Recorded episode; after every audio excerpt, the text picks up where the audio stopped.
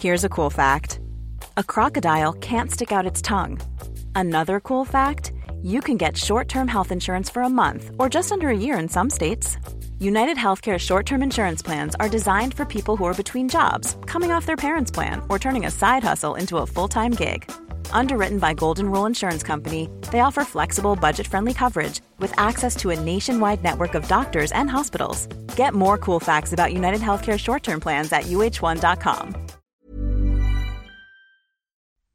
Coucou. Le 21 septembre 2013, les parents adoptifs d'Assunta Bastera déclarent la disparition de leur fille, jeune adolescente d'origine chinoise adoptée alors qu'elle n'était qu'un bébé de 9 mois. Fille très intelligente, jeune adolescente brillante, Assunta était promise à un avenir prometteur. Pourtant, sa disparition et son meurtre s'apprêtent à horrifier l'Espagne. Qui a pu lui faire subir de tels sévices, ligoter, empoisonner étouffé. Est-ce que ses parents, qui sont des gens de très bonne famille, ont quelque chose à voir dans cette affaire sordide au vu de leur comportement jugé plus qu'étrange par les autorités?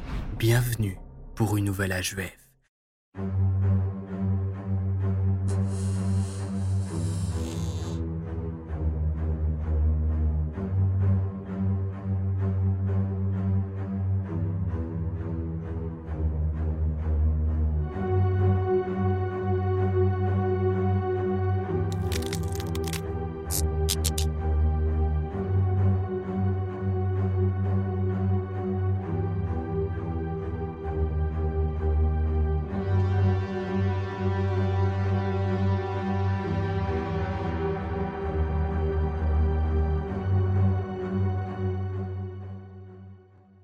Salut à tous et Max. Aujourd'hui, on se retrouve pour une nouvelle histoire à la fois vraie et flippante dans laquelle on va parler de l'affaire Assunta Bastera. Une histoire qui a retourné l'Espagne à son époque, puisqu'au début, bien évidemment, les parents étaient vus comme des victimes de la situation. Puis, peu à peu, tout au long de l'enquête, eh ben, toute cette histoire va se retourner contre eux. Est-ce que ces parents, de très bonne famille et bien vus par tout le monde, auraient pu décider de sacrifier leur fille pour débuter une nouvelle vie?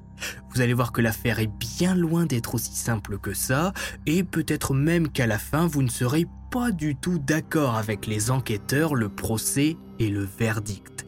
Alors installez-vous, n'oubliez pas de vous abonner. Et on est parti.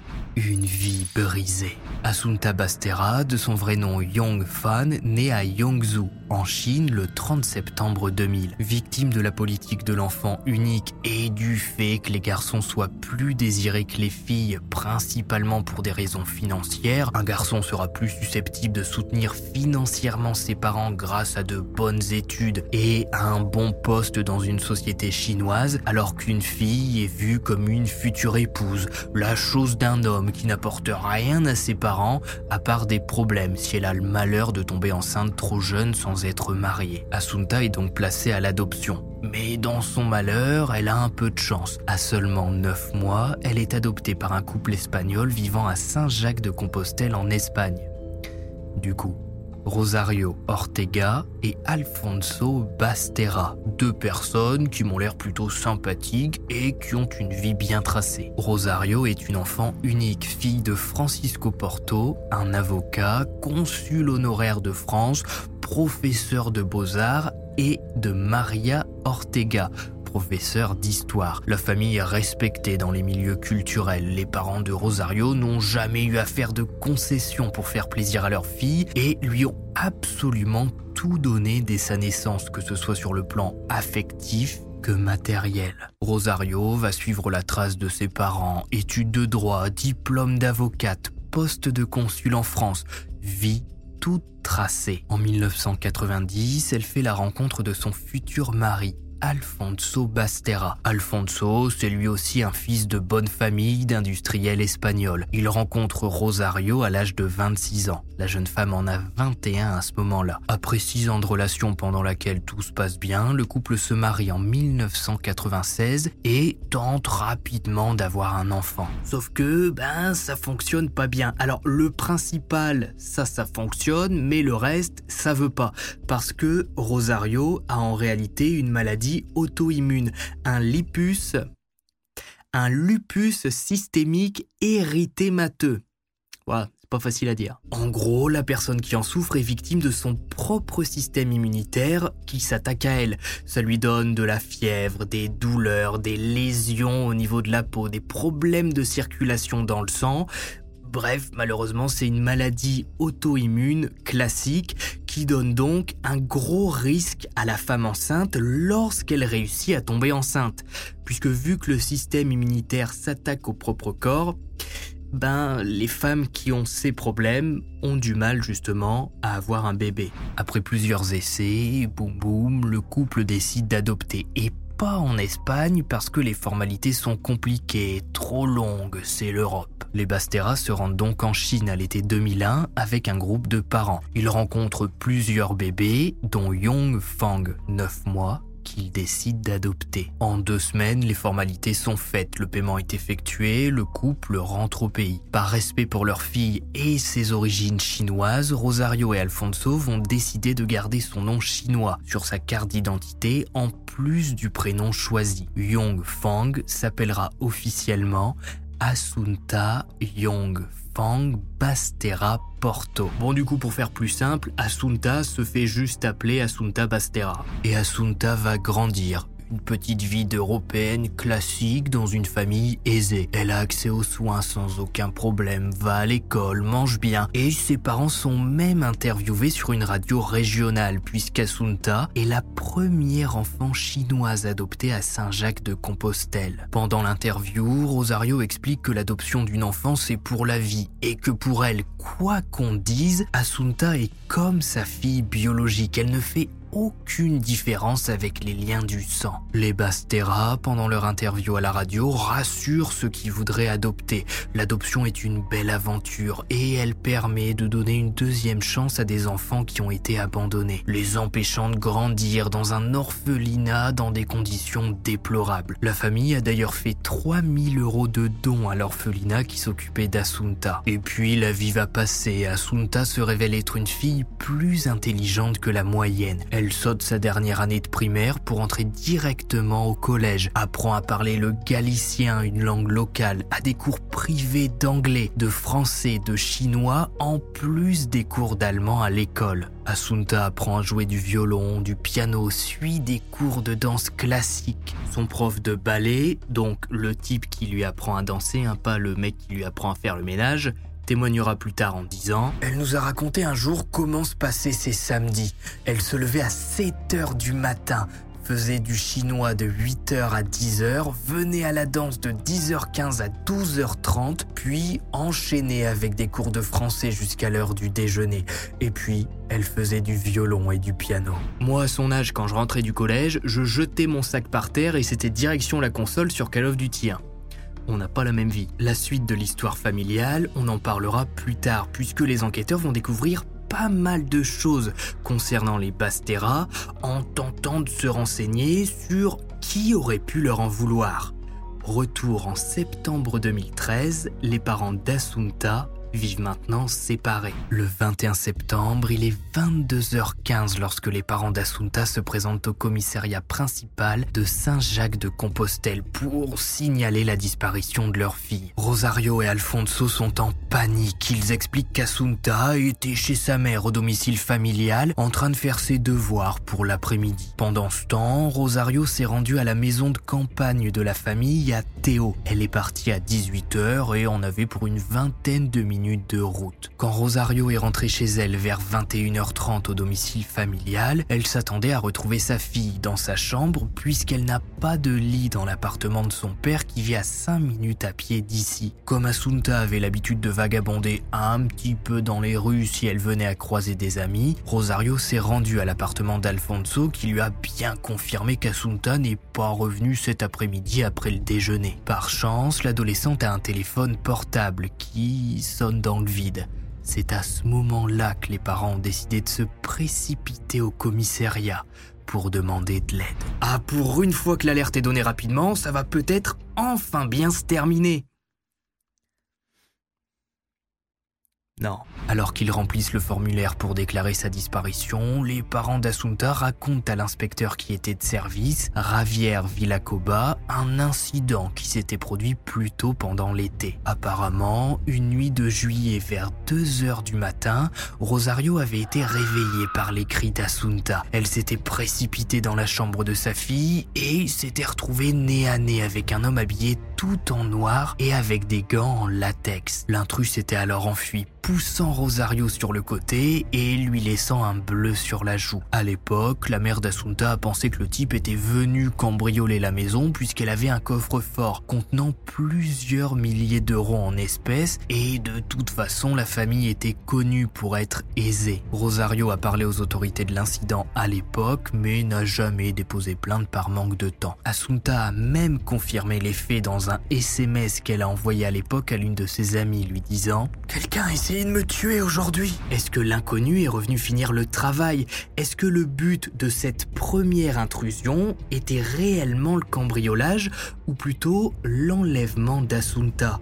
Si c'est le cas, une demande de rançon risque d'être émise dans les prochaines heures. Les recherches débutent. La disparition d'Assunta est tout de suite prise au sérieux par les autorités espagnoles. Fille d'une bonne famille, avec une très bonne éducation et aucune déviance particulière, Assunta n'a pas profil d'une fugueuse selon ses parents, qui lui bourrait le crâne avec des cours privés et l'a forcé à faire des tas d'activités sans lui laisser aucun répit. Qu'est-ce qui pourrait bien pousser cette gamine de 13 ans à partir de chez elle pour respirer un peu? Le voisinage est interrogé, les magasins qui sont ici et là dans le quartier reçoivent la visite des enquêteurs, mais personne n'a vu quoi que ce soit. Ce samedi était une journée calme, sans événement particulier. Ils n'ont pas entendu de petite fille crier ni de voiture partir en trombe. Et dans notre affaire, l'espoir va rapidement s'effondrer, bien plus vite que d'habitude puisque quelques heures après avoir déclaré leur fille disparue, un certain Alfredo Balsa prend la route avec un ami après avoir fait les piliers de bar ce soir-là. Ils sont dans un village féroce et font route en direction de Théo, là où la famille Bastera a une résidence secondaire. Vers une heure du matin, Balsa remarque sur le bord de route quelque chose qui ressemble à une forme humaine posée sur le sol. Il pense d'abord à un mannequin, L'homme et son ami s'arrêtent, descendent et se rendent compte que la forme humaine est en réalité une jeune fille habillée d'un t-shirt blanc, un survêtement gris taché de boue, pas de chaussures et une tache humide autour de l'entrejambe comme si elle s'était faite dessus par peur ou post-mortem, ce qui est un mécanisme normal lorsque le décès intervient et Balsa en s'approchant comprend tout de suite que la jeune fille est décédée quand il voit en plus du sang sous son nez. Avertis de la macabre découverte, les enquêteurs se rendent immédiatement sur place et identifient tout de suite la jeune fille comme étant Assunta Bastera, celle que tout le monde recherche depuis quelques heures. Quatre heures après avoir été officiellement portée disparue, Assunta est déclarée morte. Avertis, Alfonso et Rosario s'effondrent de douleur en pleine nuit. Eux qui étaient dans une phase compliquée depuis quelque temps maintenant, à essayer de remettre à flot leur petite famille, perdent en quelques heures la seule personne qui leur donnait un peu de bonheur. L'autopsie qui suit cette nuit-là révèle qu'Asunta a été endormie avec une forte dose de lorazépam quelques heures avant sa mort. Elle n'a donc pas vu sa fin arriver et n'a pas senti que son ravisseur lui comprimait le nez et la bouche pour qu'elle s'étouffe dans son sommeil. L'heure du décès est estimée entre 18h et 20h. Ensuite, son corps a été jeté vulgairement sur le bord de la route.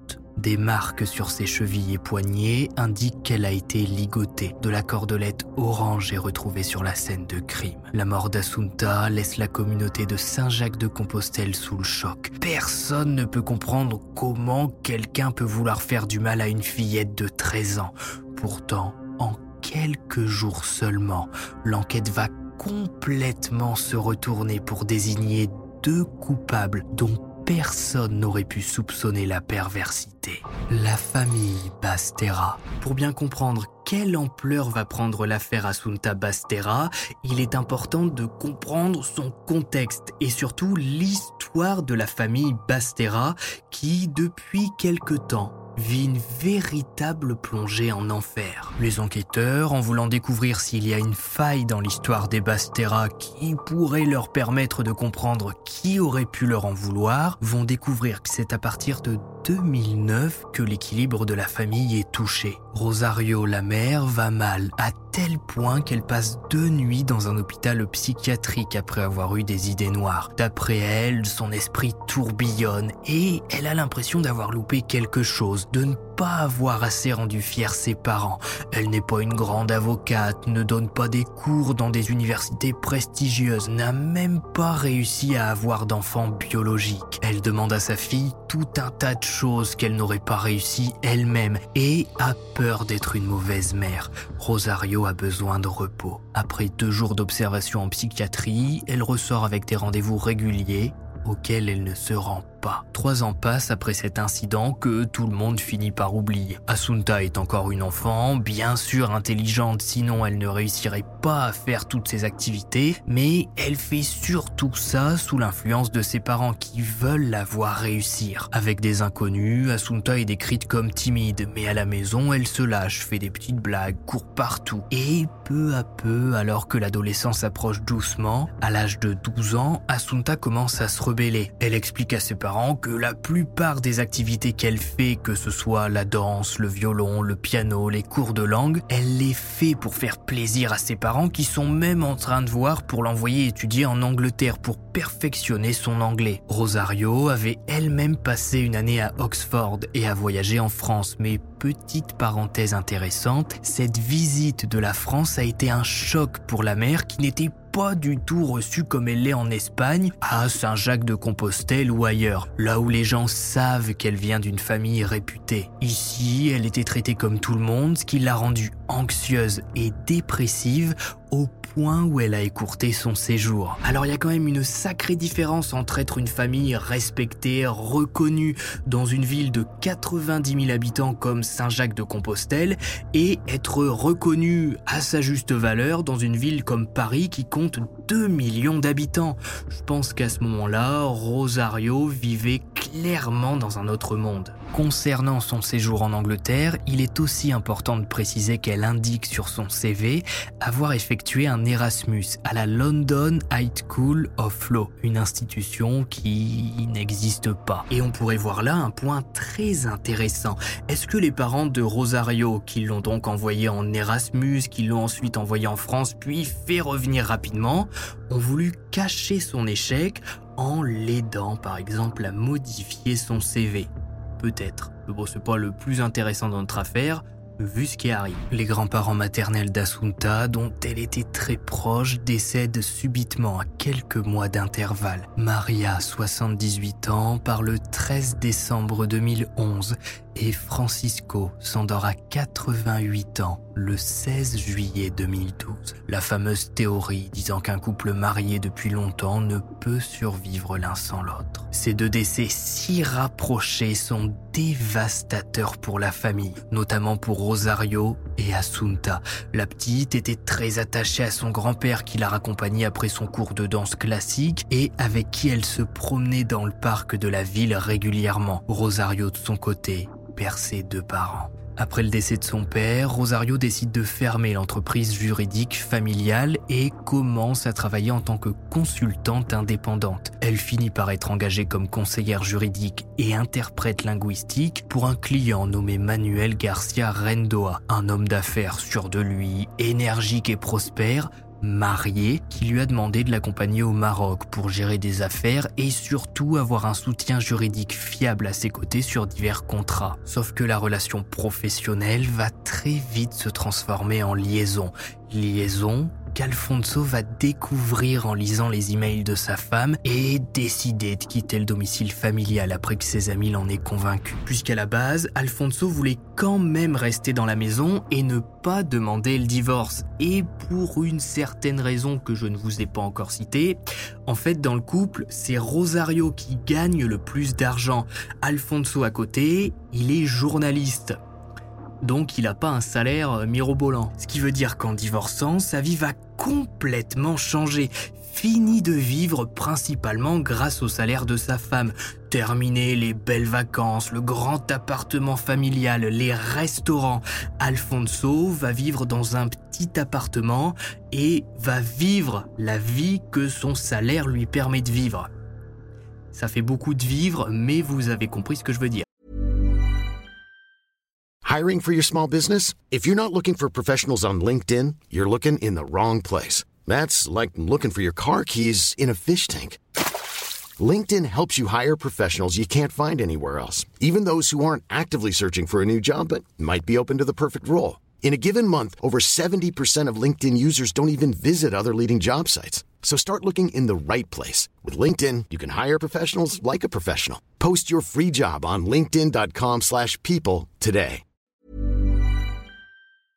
Après avoir quitté le domicile familial, Alfonso est resté quelque temps chez des proches au Pays Basque avant de rentrer à Saint-Jacques-de-Compostelle, où il s'est trouvé un petit appartement à l'angle de son ancienne maison pour rester proche d'Assunta. Il a pris l'habitude d'envoyer à Rosario de nombreux mails pour lui expliquer ce qu'elle devait faire à la maison, car il était responsable avant des tâches ménagères vu qu'il était plus souvent à la maison que son ex-femme, et pour se plaindre de sa situation. Je te le répète, je suis pauvre, je n'ai rien à me mettre sous la dent. Je n'ai pas d'argent pour payer un psychologue, je ne sais pas ce que me réserve l'avenir, sans même parler d'avoir de l'argent pour inviter quelqu'un à manger des fruits de mer au Caritas, ou bien pour aller à des concerts. Peu importe. En revanche, j'ai de la dignité à revendre et je ne sais pas si les autres peuvent en dire autant. Alors après avoir été obligé de signer un contrat de divorce en seulement quelques heures alors que je ne sais toujours pas vraiment pourquoi les choses devaient tourner ainsi, après avoir été mis à la porte de la maison dans laquelle j'ai vécu pendant des années comme si j'avais la peste, tu devrais comprendre ce que je ressens, même si j'en doute. Dans plusieurs de ses emails, Alfonso demande à Rosario de ne même pas prendre la peine de lui répondre, tout en lui envoyant quelques heures plus tard d'autres emails, se plaignant du fait qu'elle ne réponde pas. Rosario expliquera plus tard qu'elle a bien tenté d'expliquer à son ex-mari qu'elle ne voulait pas d'une relation conflictuelle pour le bien d'Assunta, mais Alfonso n'a rien voulu savoir. Dans un autre email, écrit par Rosario à l'une de ses amies en mars 2013, la mère d'Assunta décrit sa nouvelle vie plus épanouie que jamais. J'ai tant de choses à dire, mais je suis si lente à taper et mon rapport avec le clavier est si terrible bien sûr, puisqu'avant j'avais une secrétaire ou un Alfonso pour le faire à ma place, que rédiger un email de plus de 5 lignes est un véritable challenge. Je suis maintenant une femme divorcée, et ce depuis le 14 février 2013. Je pense que c'est le divorce le plus rapide de l'histoire du monde. J'ai fait ma demande le 14 janvier et le verdict a été rendu le 14 février. Voilà les sensations que j'ai ressenties.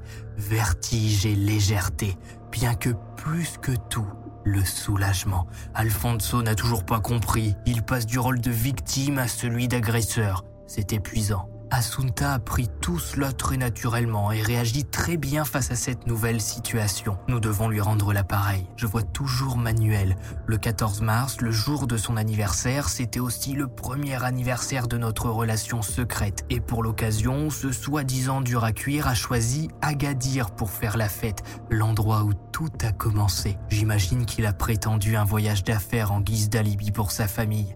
Nous sommes restés ensemble de 12 à 22 heures.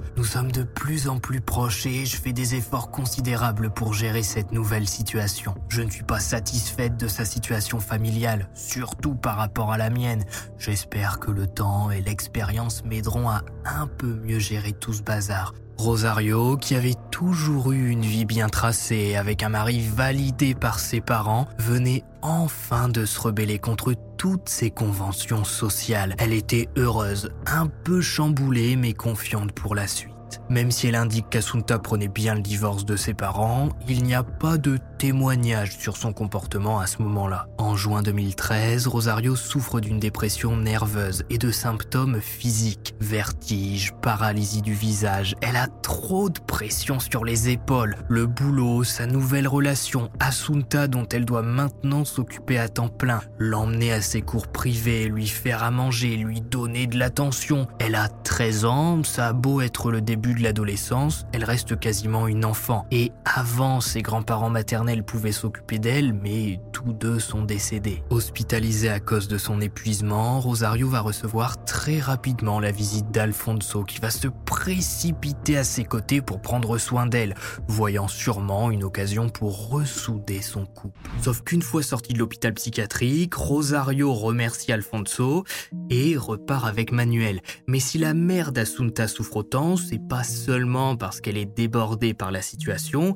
c'est parce que Alfonso, son ex-mari, lui fait du chantage. Manuel est un homme marié et bien évidemment personne dans sa famille ne sait qu'il a une maîtresse. Et Alfonso en joue. Et s'il envoyait des emails aux proches de Manuel en lui disant qu'il a une maîtresse qui s'appelle Rosario Bastera, est-ce que Manuel serait prêt à sacrifier son mariage pour Rosario? Pas du tout. C'est la boucle éternelle de l'homme qui a une maîtresse et qui lui promet mondes et merveilles tout en restant marié et bien au chaud avec sa famille le week-end. Même si dans ses emails elle prétend le contraire, c'est quand même difficile de ne pas voir un lien avec la dépression de Rosario. Et la mère d'Assunta va céder à son ex-mari pour plus de tranquillité et retrouver une vie stable. Elle écrit à l'une de ses amies C'était Alfonso ou la mort. Il m'a nourri midi et soir et je commençais à aller de plus en plus mal. Je n'avais plus envie de ne rien faire. Alfonso acceptait de s'occuper de nous à condition que je quitte l'autre personne.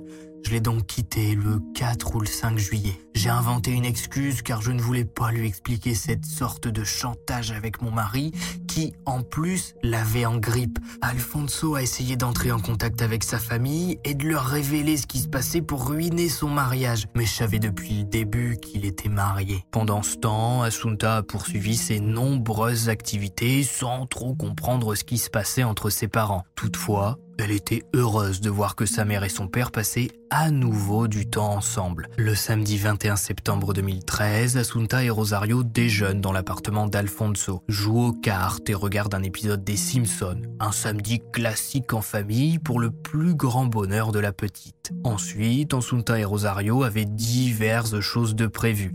Alfonso louant un appartement à deux pas du domicile familial, Asunta pouvait à sa guise aller et venir. C'était quasiment comme si tout était revenu à la normale. Et pourtant le soir même, Asunta se volatilise.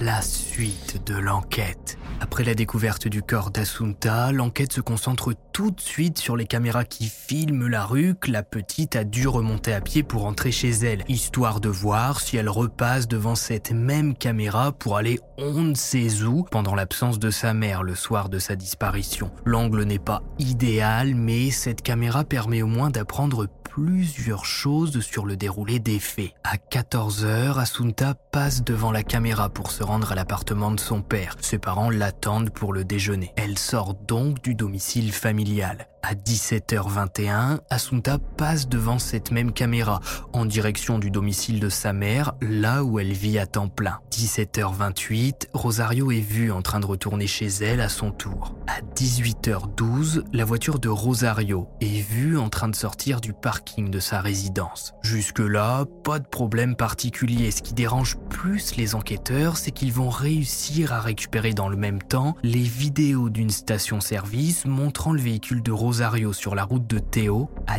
18h20 et sur l'une des vidéos qui n'a pas été rendue publique mais qui est citée dans les différents articles et actes d'accusation, Asunta est filmée à l'intérieur de cette voiture. Elle n'était donc pas seule chez elle au moment des faits comme le dit sa mère, mais dans ce cas-là, pourquoi mentir et surtout à quel moment de la soirée Asunta disparaît réellement L'endroit où le corps d'Asunta est retrouvé se trouve à quelques kilomètres seulement de la maison de campagne de la famille. L'endroit même où Rosario dit s'être rendu le soir où sa fille a disparu. Les enquêteurs vont donc aller vérifier la petite maison, histoire de fermer toutes les pistes possibles. Pour ça, ils se rendent à l'adresse avec Rosario, qui semble plus stressé que d'habitude, demandant aux enquêteurs de ne toucher à rien, de ne pas trop fouiller l'endroit qui pourrait peut-être être une scène de crime. Et vu que les experts scientifiques ne sont pas encore là, vaut mieux laisser la maison telle qu'elle. La mère demande donc à aller aux toilettes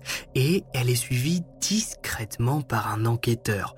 Pas parce que c'est un pervers, hein, juste parce qu'on est dans une maison près de laquelle le corps d'Assunta a été découvert, et ce serait quand même dommage que des preuves disparaissent malencontreusement. Sauf que Rosario ne se rend pas dans la salle de bain, mais dans l'une des chambres pour se mettre à fouiller dans une corbeille à papier. L'enquêteur la stoppe tout de suite et lui demande ce qu'elle fait. Il s'approche de la poubelle et découvre à l'intérieur des morceaux de corde orange, similaires à ceux qui ont été utilisés pour attacher les poignets et chevilles d'Assunta. Rosario est mise sous surveillance le temps de la perquisition et ramenée au commissariat. À ce stade de l'enquête, Rosario ne sait pas du tout que les enquêteurs savent que sa version des faits est fausse, vu les images de vidéos de surveillance qu'ils ont trouvées. Interrogé à ce sujet, Rosario change complètement sa version des faits en expliquant qu'elle a oublié certains détails sous le choc de la disparition de sa fille hier soir. D'après la mère, Assunta est venue avec elle à Théo dans la maison secondaire. Puis, elle l'a ramenée à Saint-Jacques-de-Compostelle avant de repartir toute seule dans un magasin de sport pour acheter des accessoires de danse Mais surtout, pas besoin de vérifier les caméras du magasin parce qu'en fait, elle n'est pas entrée dans le magasin de sport parce que dans sa voiture, elle s'est rendue compte qu'elle avait oublié son sac à main dans la maison secondaire de Théo.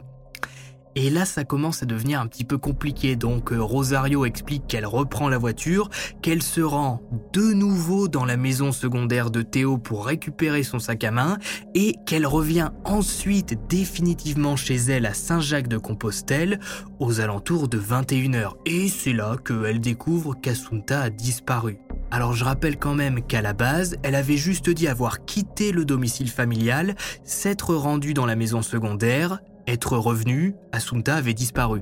Et là, elle ajoute plein de choses au milieu de son récit qui, comme par hasard, lui reviennent quand on lui parle des caméras qui ont filmé sa voiture en ville. Et en parlant de caméras de surveillance, une fois de plus, les enquêteurs vont tenter de vérifier si Rosario s'est réellement rendu près du magasin de sport qu'elle cite. Mais rien, sa voiture n'est repérée sur aucune des 33 caméras de surveillance de Saint-Jacques de Compostelle. Trois jours seulement après le début d'enquête et la découverte du corps d'Assunta, Rosario, sa mère, est arrêtée accusée du meurtre de sa propre fille.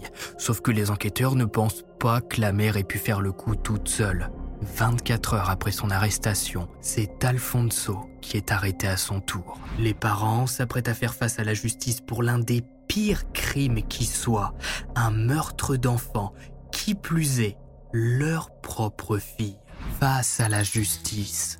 Même si pour certains le fait que Rosario ait menti sur le déroulé des faits peut être une preuve suffisante pour condamner la mère, il reste encore le père à inclure dans le meurtre et même si Rosario a menti sur beaucoup de points, ça ne suffit pas encore à condamner quelqu'un à une peine de prison à vie. Il faut des preuves matérielles qui puissent la relier aux faits. Le souci, c'est qu'Asunta a été endormie à l'aide de l'orazépam qui est l'ingrédient principal des pilules que prend Rosario contre ses crises d'angoisse. Mais, oh, ça peut être une coïncidence, sauf que plusieurs de ces professeurs vont venir témoigner auprès des enquêteurs en disant que plusieurs fois, ils ont vu Asunta un peu à l'ouest, incapable de lire ou même de marcher droit. Elle se serait expliquée en disant J'ai pris de la poudre blanche, je sais pas ce qu'il me donne personne ne me dit la vérité. Et quand on apprend que la veille de son meurtre, Asunta a loupé l'école, il est intéressant d'effectuer une analyse plus poussée sur le corps de la petite et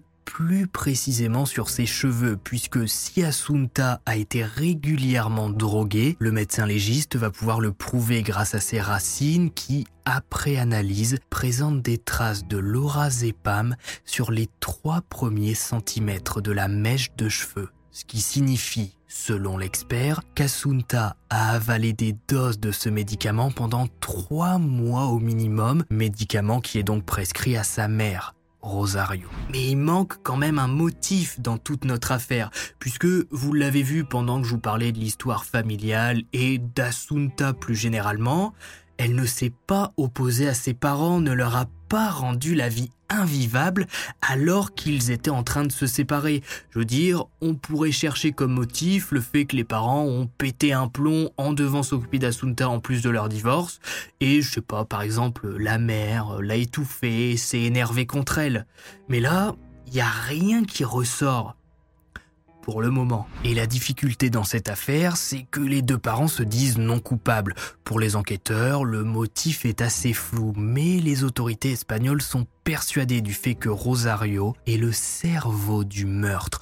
La mère souffre depuis plusieurs années de problèmes de santé mentale. Elle prend des médicaments, a déjà fait des séjours en psychiatrie, a déjà eu des idées noires et depuis la perte de ses parents, la mère n'a plus aucun soutien pour l'aider dans sa vie de tous les jours depuis son divorce, même si elle s'est plus ou moins remise avec Alfonso depuis quelques semaines. Mais cet homme, elle est avec lui par dépit, parce qu'il l'aide au quotidien quand elle n'a plus le temps ni l'envie de s'occuper d'Assunta. Ce que confirme d'ailleurs le psy de Rosario qui dira aux enquêteurs que la mère était dépassée par sa fille dont elle n'avait plus vraiment envie de s'occuper maintenant qu'elle avait goûté à une nouvelle vie de célibataire. Elle voulait tout recommencer à zéro et le seul lien qu'elle avait encore avec Alfonso, c'était leur fille. Assunta. C'est d'ailleurs pour ça qu'elle avait encore besoin de lui, pour s'occuper d'elle. Pour les enquêteurs, le scénario est le suivant. Rosario, de sang-froid, a élaboré un plan pour se débarrasser de sa fille. Alfonso est décrit comme son complice. Le motif pourrait être le fait qu'il voulait récupérer sa femme,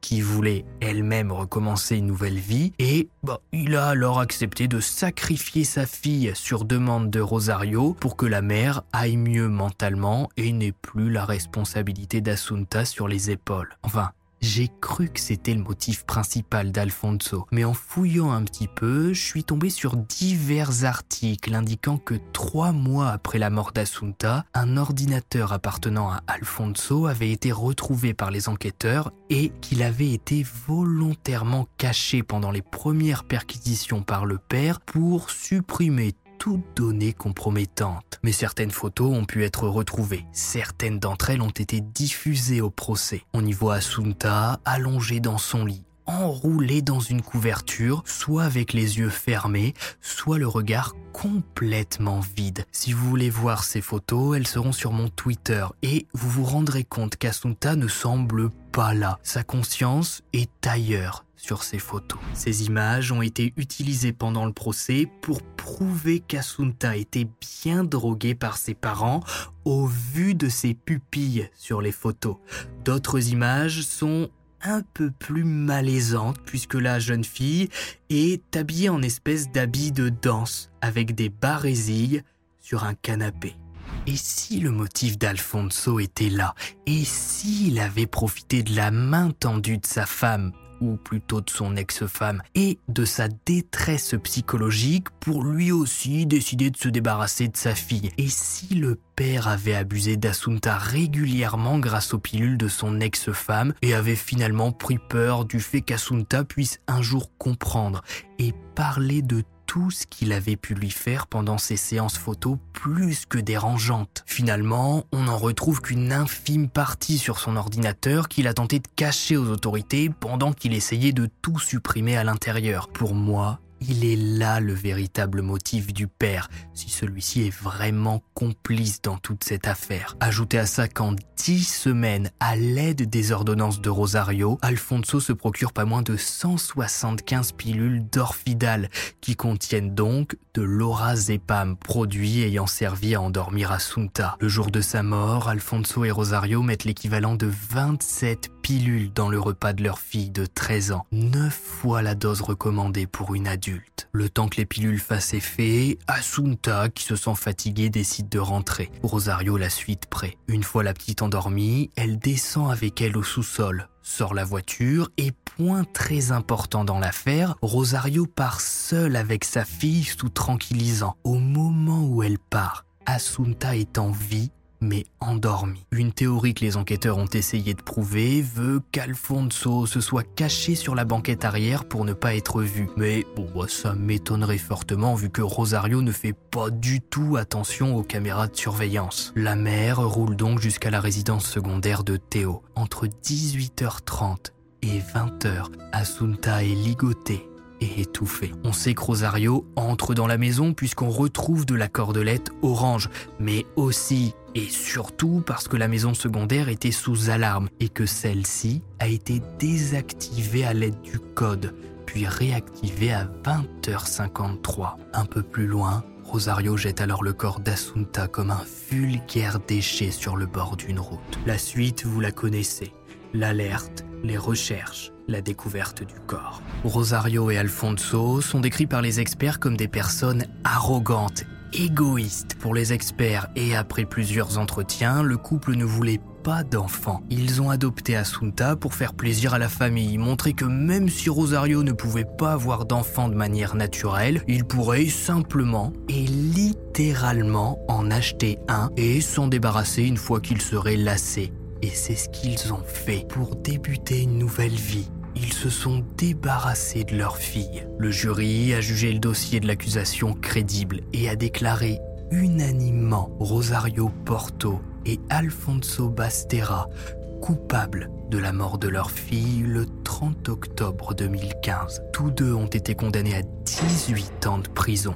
Les parents ont gardé jusqu'au bout leur angle de défense. Ils ne savent rien. Asunta a disparu alors qu'elle était seule à la maison. C'est tout. Les 18 ans de prison sont surtout justifiés par le fait qu'aucune preuve matérielle ne permet de relier Rosario et Alfonso au meurtre. Il n'y a que des preuves circonstancielles. On ne retrouve pas de vêtements ensanglantés. Les parents n'ont jamais donné le motif du crime, donc la justice condamne, mais laisse tout de même place à un doute. Et vu que le verdict a été rendu sur la base de preuves circonstancielles, certes le lorazepam produit qui a servi sur plusieurs mois à droguer Asunta est présent dans les pilules de Rosario, mais personne n'a jamais vu les parents en donner à leur fille, eh bien, certains doutent toujours que Rosario et Alfonso aient réellement assassiné Asunta. À ce jour, le véritable motif de la mort d'Asunta reste un mystère. Le site où le corps d'Asunta a été retrouvé est devenu un petit sanctuaire peuplé de peluches qui se désintègrent lentement, de bougies, de fleurs. Après avoir clamé son innocence jusqu'au bout, Rosario a mis fin à ses jours en prison en novembre 2020. Alfonso Bastera de son côté se dit toujours innocent et victime d'une erreur judiciaire. Tristement, c'est ainsi que se termine l'histoire d'Assunta Bastera, lâchement assassinée par ses propres parents. Si vous avez regardé cet jusqu'au bout, mettez Asunta en commentaire. N'hésitez pas à me dire ce que vous pensez de toute cette affaire. Comme je vous le disais, certains pensent réellement que les parents sont innocents. D'autres pensent que le vrai motif n'a pas été trouvé. De mon point de vue, comme je vous le disais, je pense qu'Alfonso était un pervers. Je pense que Rosario a réellement voulu se débarrasser de sa fille et que, au final, les deux y ont trouvé leur compte dans la mort d'Asunta même si bah, ils se sont fait prendre et ils ont terminé en prison. Mais si un autre motif vous vient sur la mort et le meurtre d'Asunta, n'hésitez pas à me donner vos théories en commentaire et je me ferai un plaisir de les lire. Hein. Plaisir parce que je verrai que vous allez donner des théories, pas par plaisir en disant oh, bref c'est Max Guys, n'oubliez pas le pouce bleu de vous abonner, ça fait toujours plaisir et ça aide la chaîne à grandir. On se retrouve sur Twitter et Instagram, j'y suis très actif et vendredi prochain 18h pour une nouvelle HVF. Et puis, bye